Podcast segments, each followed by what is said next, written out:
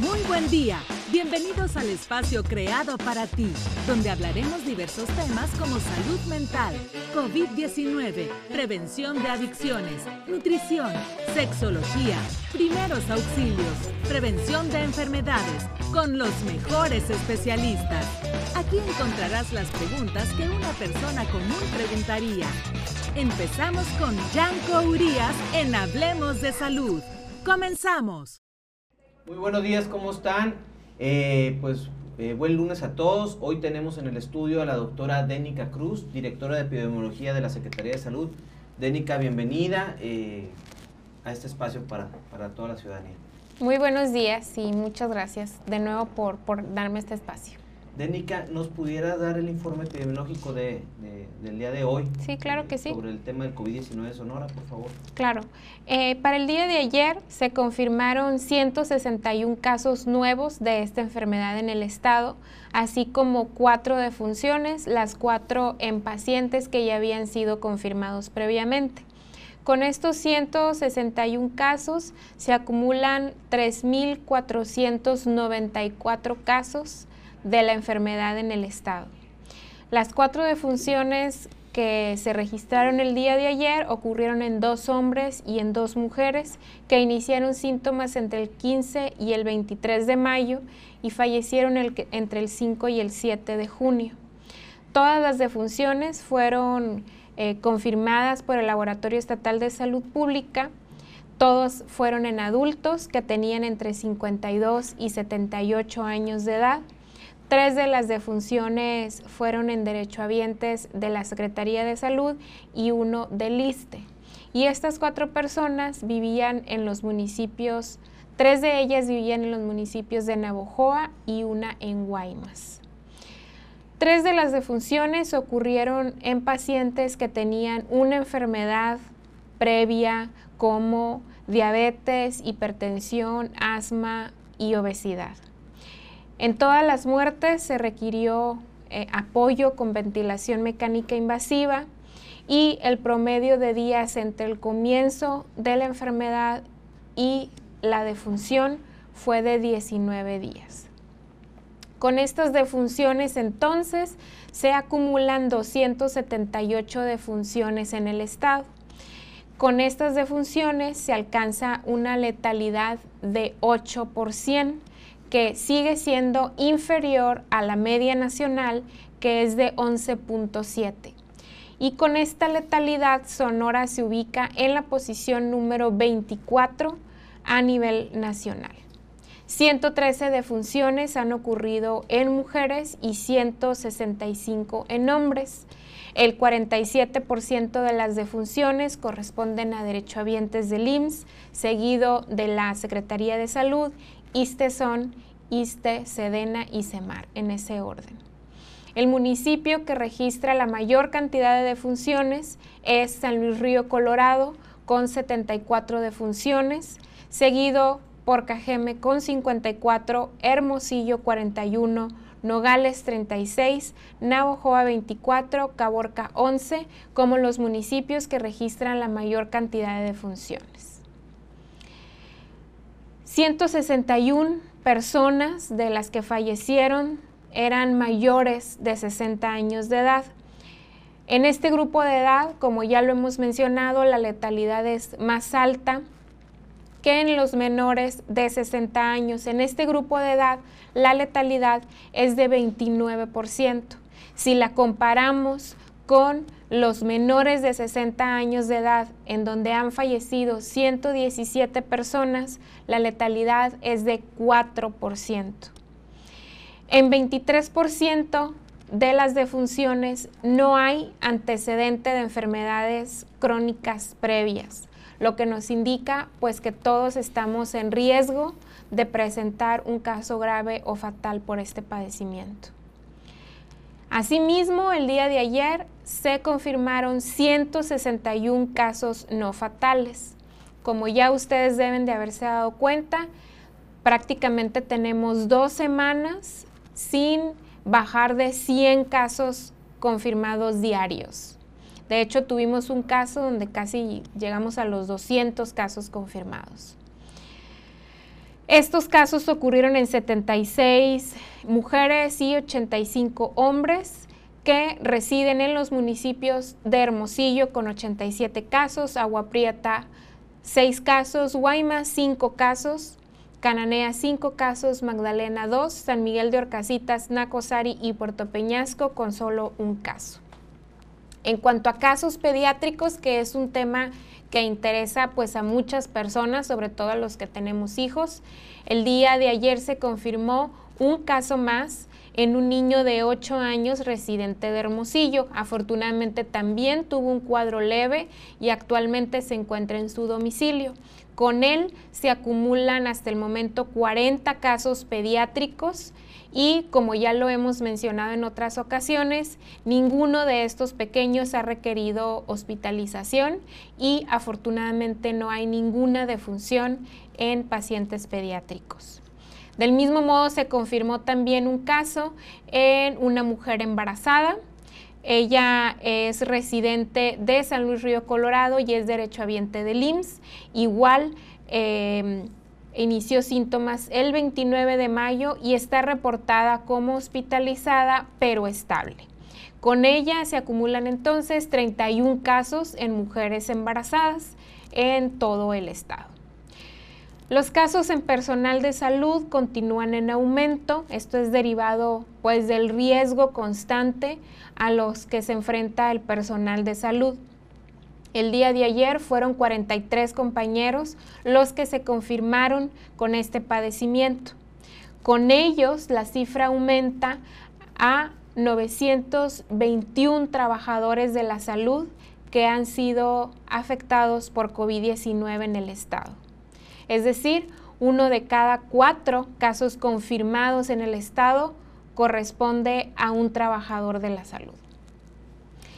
A la fecha, entonces, Hermosillo es el municipio con la mayor proporción de casos, teniendo 1.161 casos confirmados, seguido por Cajeme con 637, San Luis Río Colorado con 499, Nogales con 497, Nogales, insisto, como ya lo he dicho en días anteriores, ha estado aumentando su velocidad de duplicación de casos de manera exponencial. Entonces, Nogales está en alerta, debemos de disminuir movilidad poblacional, activar de manera efectiva la estrategia de quédate en casa para disminuir la transmisión de la enfermedad en este municipio. Le siguen Navojoa con 179 casos y finalmente Caborca con 103. Estos municipios como los que concentran la mayoría de los casos en el estado de Sonora. Al momento, 2.511 pacientes se han atendido de manera ambulatoria, esto representa el 72% del total de casos. En 987 de ellos han transcurrido ya más de 14 días de la enfermedad y tenemos 1.524 casos activos, ya sea por una segunda prueba positiva o por haber iniciado síntomas después del 20 de mayo. 328 pacientes actualmente están hospitalizados, 73 de ellos reportados como estables y 255 reportados como muy graves, 55 de ellos en condiciones críticas y bajo ventilación mecánica invasiva. En total se han estudiado casi 7.000 pacientes, tenemos un porcentaje de positividad del 52% y se han descartado por laboratorio 3.271 casos. Este sería el panorama hasta el 7 de junio del presente. Doctora, pues como siempre es un, gusto tenerte aquí en, la cabina. Mm, preguntarte, eh, creo que fue un fin de semana difícil, ya hay personas conocidas, hay amigos, en el caso de comunicación social falleció una compañera eh, de gobierno del Estado, fallecieron médicos, fallecieron bomberos, están falleciendo mucha gente muy querida y, ¿qué tenemos que hacer? Estamos llegando tarde a los hospitales como pacientes, eh, ¿cómo tenemos, en, qué momento? Yo sé que toda la semana lo, decimos, pero creo que es algo muy importante que tenemos que recalcar a la gente. ¿Cuándo acudir al doctor? Si voy al doctor y me da un paracetamol y mis síntomas son otros, ¿qué tenemos que hacer en ese caso, doctora? Sí, mira, hay muchas preocupaciones por parte del personal de salud y como ya lo he comentado en, otras ocasiones, eh, la percepción de los médicos es efectivamente que eh, los pacientes están llegando ya muy complicados a los hospitales. Entonces, sí es necesario eh, que ante cualquier síntoma respiratorio, ya lo hemos dicho en otras ocasiones, dolor de cabeza, fiebre, tos, aunque no tengamos los tres al mismo tiempo, sino que hay, eh, si hay pacientes que solo presentan fiebre y dolor de cabeza o que presentan dolor de cabeza y tos, no tienen que coexistir los tres. Entonces, ante esos síntomas pueden acudir ya sea a un centro COVID, pueden acudir con el médico de su confianza para que sea quien decida si se trata o no de un caso sospechoso. Esto resulta mucho más importante cuando formamos parte de un grupo de riesgo. Ya lo hemos también dicho en múltiples ocasiones, personas con diabetes, personas con presión alta, personas con obesidad o con, cualquier otro, otra enfermedad que disminuya las defensas, es una persona que está en riesgo. Entonces, en ese grupo de la población es donde debemos de cuidarnos todavía más y cuidarlos todavía más, ¿no? Si yo sé que mi mamá, mi papá, mis hermanos, alguien de mi familia tiene una enfermedad de este tipo, pues lo mejor que puedo hacer es mantener la distancia con ellos, ¿no? Y apoyarlos para que a la vez ellos no tengan que salir de su casa y pues se expongan al virus en, en la población. En estas personas resulta mucho más importante la atención médica oportuna y la vigilancia de datos de alarma. ¿Cuáles son estos datos de alarma? Dolor de cabeza que no cede, o sea que es muy fuerte y no se quita con los medicamentos para el dolor habituales eh, fiebre que no baja tampoco a pesar de recibir eh, medicamento para la fiebre y por supuesto y el más importante dificultad para respirar. Si tenemos dolor en el pecho o dificultad para respirar, en ese momento hay que ir a una sala de urgencias. Obviamente siempre con las precauciones adecuadas, tratando de estar acompañado solamente por una persona que también tenga medidas adecuadas de protección pero no debemos de esperar a que se nos pase o a que se ponga más grave, ¿no? Entonces, en ese momento hay que ir a buscar atención médica. Doctora, por ejemplo, ayer me estuvieron hasta marcando hasta la 1, 2 de la mañana, 3 de la mañana creo que fue la última llamada. Las personas eh, con algún servicio médico, IMSS, ISTE, ISTESON, los que no tienen eh, seguridad social, esperarse hasta que ya se complica esto para ir a un hospital es, muy difícil. Pero, ¿qué tienen que hacer estas personas al momento que ellos ya tienen los síntomas, ya no pueden respirar? ¿Qué tienen que hacer?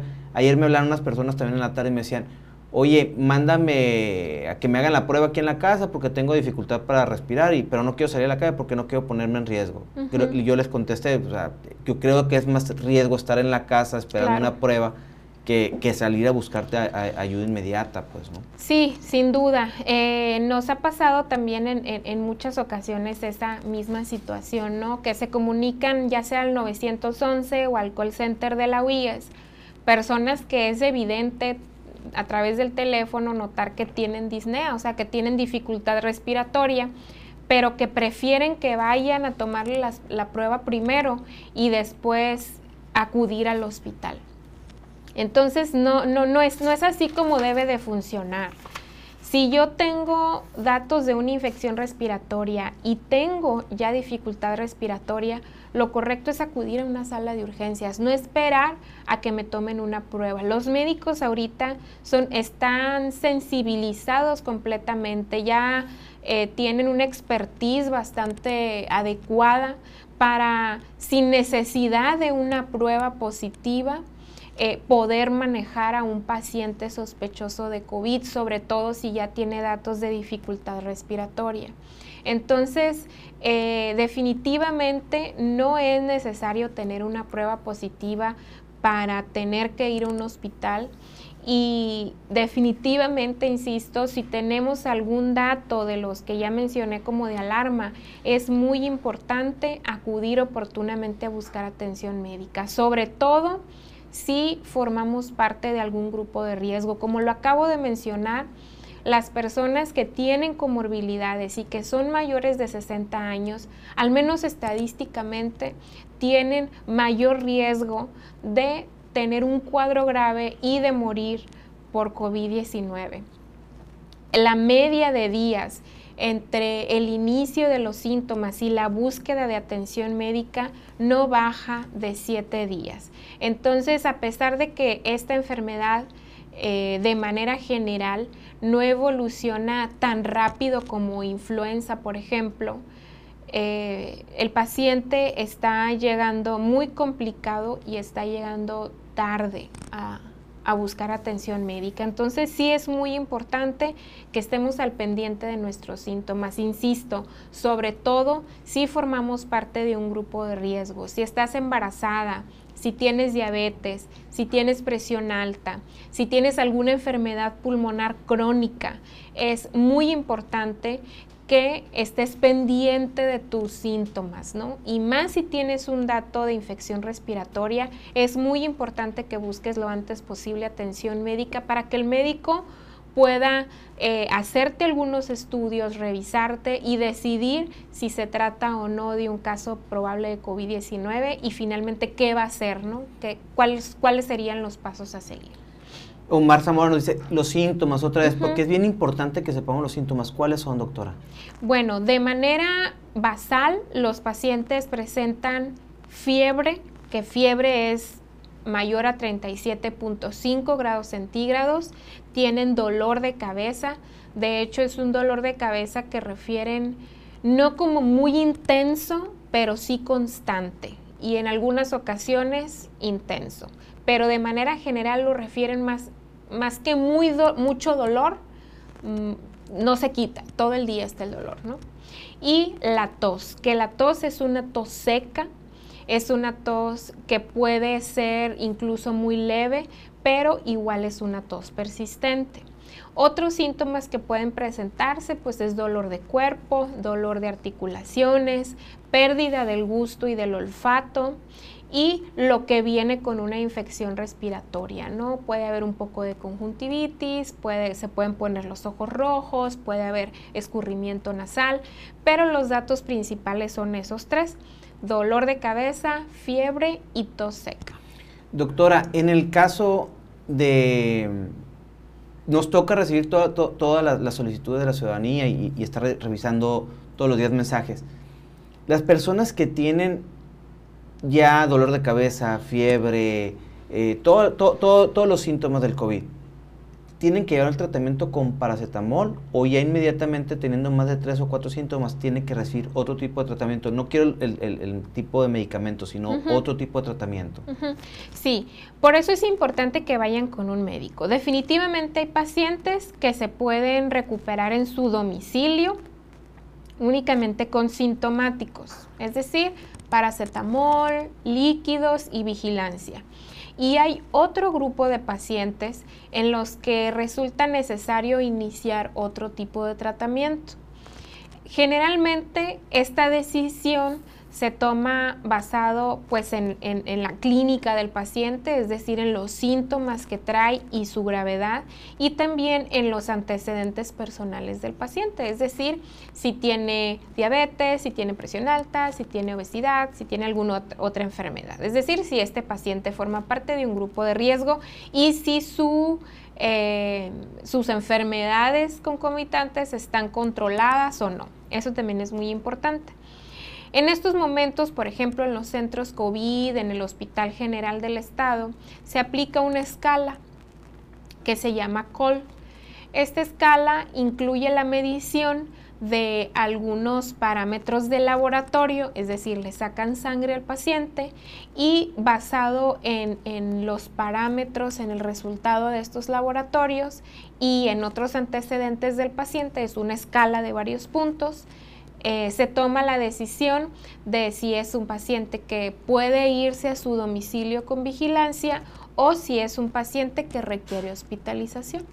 De esta manera es entonces como el médico puede decidir eh, cuáles serían los siguientes pasos con su paciente. Esta escala COL es una de las opciones, eh, de hecho, pues probadas que funcionan para identificar pacientes con un potencial elevado de complicaciones.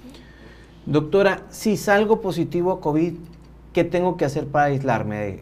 ¿Cuáles son las medidas para llevar a cabo? En caso de que sea posible, lo indicado pues es aislarse en una sola habitación. Si la distribución de mi hogar lo permite, eh, yo tendría que estar en una sola habitación durante el periodo de mayor transmisión de la enfermedad, que aproximadamente son siete días. Durante estos siete días, pues yo tengo que estar en aislamiento estricto, sobre todo si vivo, insisto, con personas que forman parte de algún grupo de riesgo. De no ser así, porque pues no todos tenemos una casa con varias habitaciones, lo ideal es mantenerse siempre con cubrebocas, siempre con cubrebocas y eh, practicando con mucha frecuencia la higiene de las manos, la higiene de superficies y cuidando eh, mantenerse siempre, no movilizarse por toda la casa, ¿no? sino mantenerse en una sola área de la casa. Al momento de dormir, de preferencia no compartir la habitación con nadie, designar un lugar en la sala, en el pasillo, en donde sea, donde se pueda de su casa, pero de preferencia no compartir la habitación con otras personas, ya que esto pues aumentaría el riesgo de que infectáramos al resto de la familia. Doctora, nos llega aquí Pablo Héctor González, eh, dice, quiero pedir tener el valor, eh, pregunta eh, sobre el dióxido de cloro, que si funciona o no funciona, y dejó unos ensayos aquí preclínico de Ecuador, que te los voy a compartir para que tú lo revises ahí y en la próxima. Creo que sí, podemos, podemos eh, tomar ese tema en la próxima eh, sesión. Hay algunas controversias en cuanto al uso de, este tratamiento, pero creo que, que pudiéramos revisarlo con, con calma. Andrés Canale, buenos días doctora, ¿qué nos podrías decir acerca de la realización de pruebas serológicas de detección de anticuerpos en sangre en pacientes recuperados? ¿Se cuenta con estas pruebas en Sonora? Muchas gracias de antemano. Sí, sí se cuenta con estas pruebas en Sonora. De hecho, el CIAD eh, trae el proyecto de la realización de, de, ELISAs de búsqueda de anticuerpos en pacientes recuperados y en pacientes potencialmente expuestos. Ellos están procesando tanto IgG como IgM bajo la metodología de ELISA eh, y al momento, pues eh, quien esté interesado, nosotros estamos buscando de manera intencionada a todos los recuperados que tenemos para eh, tomarles esta muestra de sangre, enviamos el suero al CIAD y ahí se están procesando. Eh, hasta el momento, pues tenemos evidencia de una titulación adecuada, más o menos en el 30% de los pacientes que se han muestreado. Recordemos que no todas las personas titulan a títulos, a puntos de corte detectables por, por los equipos y adicionalmente pues esta metodología eh, aún eh, pues hace falta su afinar algunos puntos, ¿no? Pero es una metodología confiable, eh, la está realizando el CIAD y nosotros la estamos apoyando al CIAD, no es un proyecto único de la Secretaría de Salud, sino es una colaboración para apoyar a los pacientes, para ubicar a los pacientes que ya tienen una segunda prueba negativa y tomarles una muestra serológica. Doctora Dénica, ¿cuántos días dura el virus en el organismo? Bueno, un periodo de incubación es más o menos entre 3 a 4 días. El periodo de incubación va desde que me expuse al virus hasta que presento el primer síntoma. Eh, el virus en el cuerpo pues tiene una duración variable. Tenemos pacientes que incluso tienen una cuarta muestra positiva, es decir, que tienen ya más de 28 días con el virus en sus vías respiratorias, ¿no? Entonces, de manera general, lo que describen los artículos y lo que también generalmente está sucediendo aquí en Sonora es que la enfermedad está durando entre 14 y 16 días, eh, la infección. Sin embargo, sí tenemos pacientes, es muy interesante porque sí tenemos algunos pacientes que tienen ya casi un mes en aislamiento, derivado de que tienen incluso hasta cuartas muestras positivas todavía. Doctora, ¿por qué la dificultad para respirar? ¿En qué momento se inflaman los pulmones, se inflaman por la tos, se inflaman por una infección? ¿Qué es lo que pasa? El virus tiene un objetivo, que son eh, las células o la parte más profunda de nuestros pulmones, por así decirlo. Entonces, eh, este virus entra por nuestras vías respiratorias, coloniza la nariz, la garganta, pero su objetivo no es nuestra nariz y nuestra garganta, sino las células del pulmón. Y una vez que está ahí, pues provoca una inflamación, provoca que se desarrolle una neumonía, que son neumonías atípicas con patrones pues bastante severos, quien sea que haya visto una tomografía o una radiografía de un paciente sospechoso o confirmado por COVID, son impresionantes, ¿no? El daño pulmonar que provoca el virus. Entonces, es por esto que existe una dificultad respiratoria. Pero hay mecanismos compensatorios, es decir, el cuerpo trata de, sobrellevar la infección de alguna manera y la dificultad respiratoria, ya que aparece dificultad respiratoria, es porque ya hay un daño pulmonar severo. Es por eso que insistimos de no esperar tanto tiempo, no, no esperar a, tener una dificultad respiratoria franca, sino que tenemos que ir ante la, entre al, inicio de que empezamos a batallar para respirar. Eh, una dificultad respiratoria ya franca, instalada, eh, es prácticamente un punto de no retorno, ¿no? Ya es un paciente que va a requerir un manejo muy agresivo, un manejo que incluso lo va a llevar a una unidad de cuidados intensivos, que va a requerir ventilación mecánica invasiva y pues una vez que esto, que llegamos a este punto, pues ya es muy tardado y muy complicada la recuperación. Doctora, ¿puede quedar daños eh, de por vida después de esta enfermedad eh, en un momento dado de sobrevivir?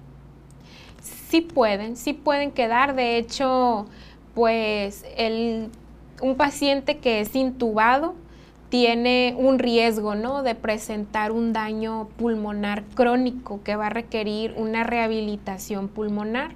De hecho, hay un grupo de rehabilitadores que están trabajando con pacientes, que han trabajado ya con pacientes, por ejemplo, post-influenza, que la influenza deja también daño pulmonar crónico y que ahora trabajan con pacientes post-COVID.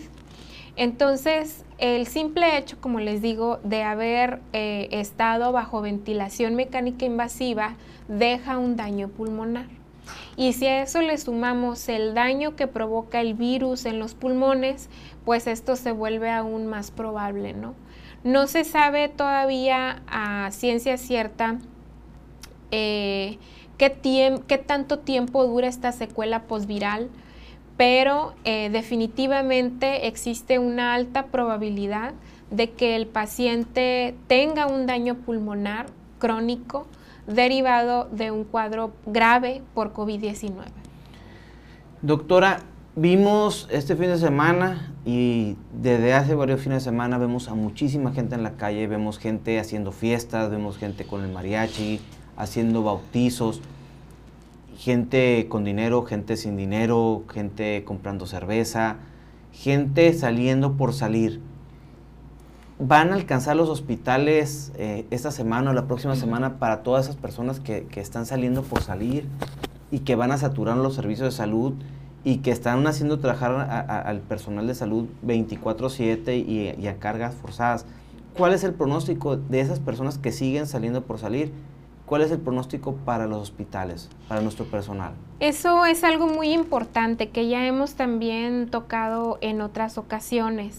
la capacidad de los hospitales no, no es infinita, es limitada no es algo que esté ocurriendo solamente aquí en Hermosillo o en Sonora o en México.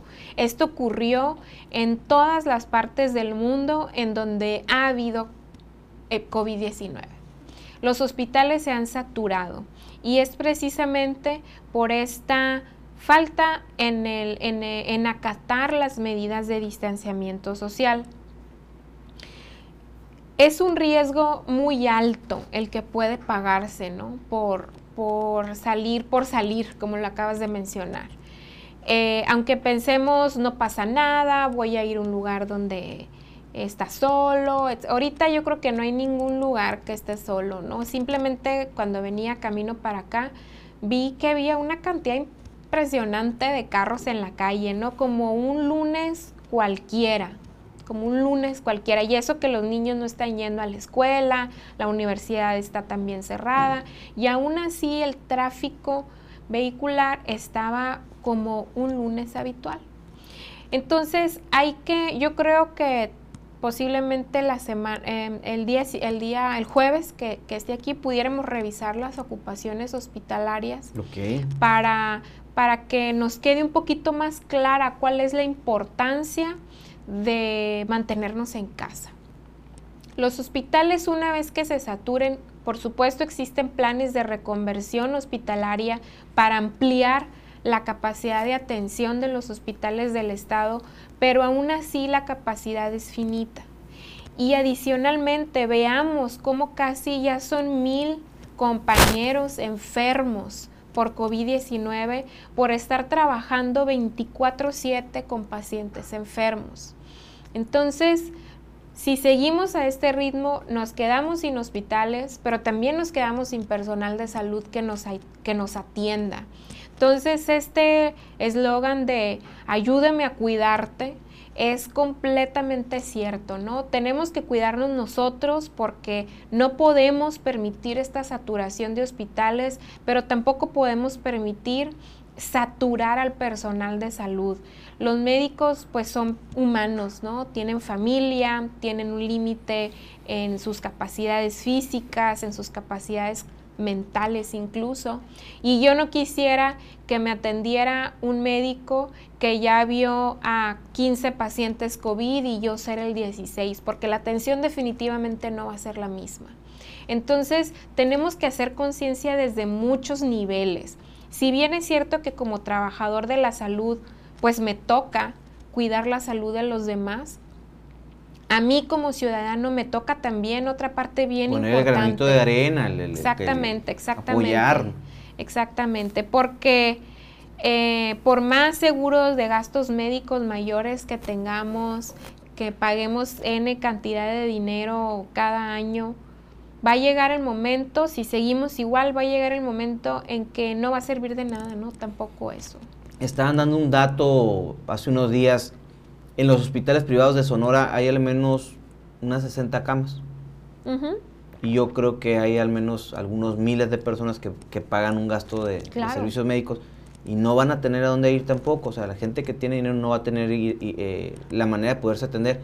Y la gente que no tenemos dinero tampoco vamos a tener porque van a estar saturados los hospitales.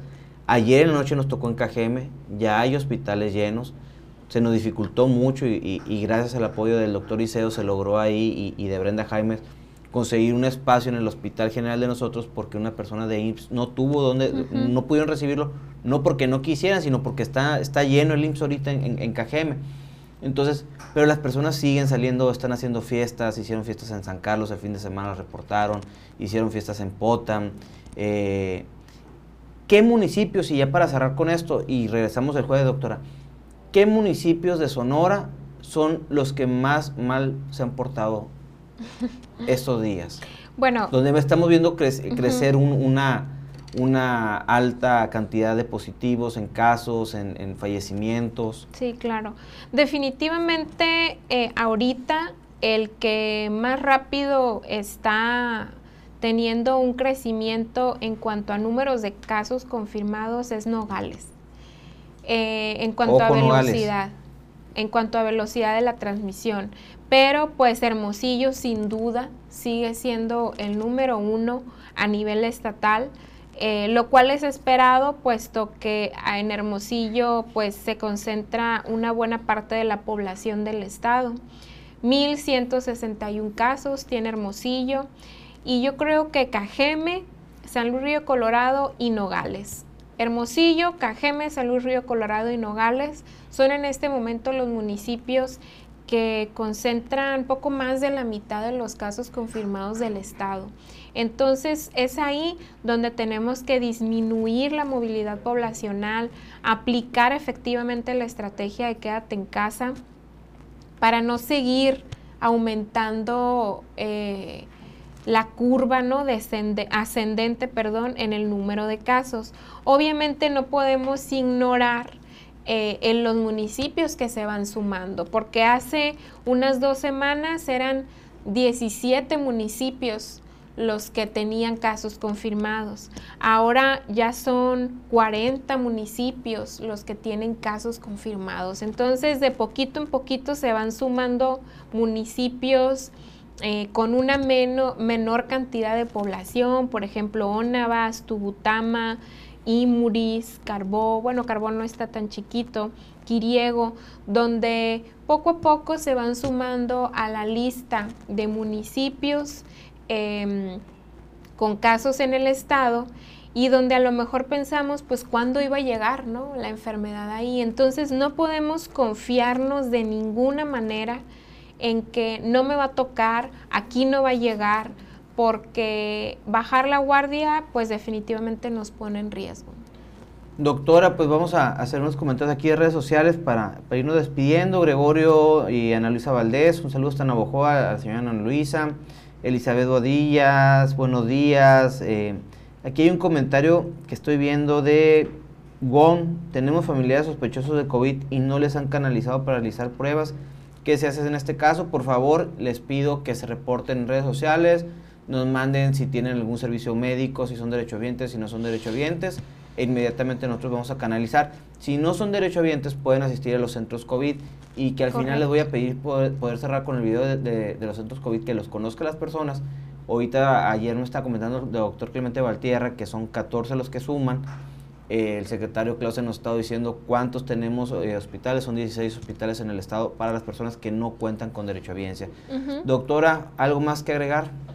Como siempre, la recomendación, quédense en casa, usen cubrebocas si van a salir, lávense las manos con frecuencia, usen el alcohol en gel y pues a cuidarse mucho. Gracias, doctora Denica. Pues no nos queda más que despedirnos, agradecerles como siempre este espacio, eh, agradecer a, la Secretaría Técnica que nos da la facilidad y la oportunidad de transmitir en Gobierno del Estado, a la gobernadora Claudia Polovich por estar eh, transmitiendo su cuenta. Eh, nos vemos mañana con algunos muchos temas más en Hablemos de Salud. Por favor, créanos, no hay que salir a la calle, hay que quedarse en casa, hay que seguir haciendo caso a las indicaciones y recomendaciones que hace el secretario Enrique Clausen. Esto no es un juego, los hospitales se están llenando, el personal médico se está cansando de recibir tantos a la vez y necesitamos poner nuestro granito de arena.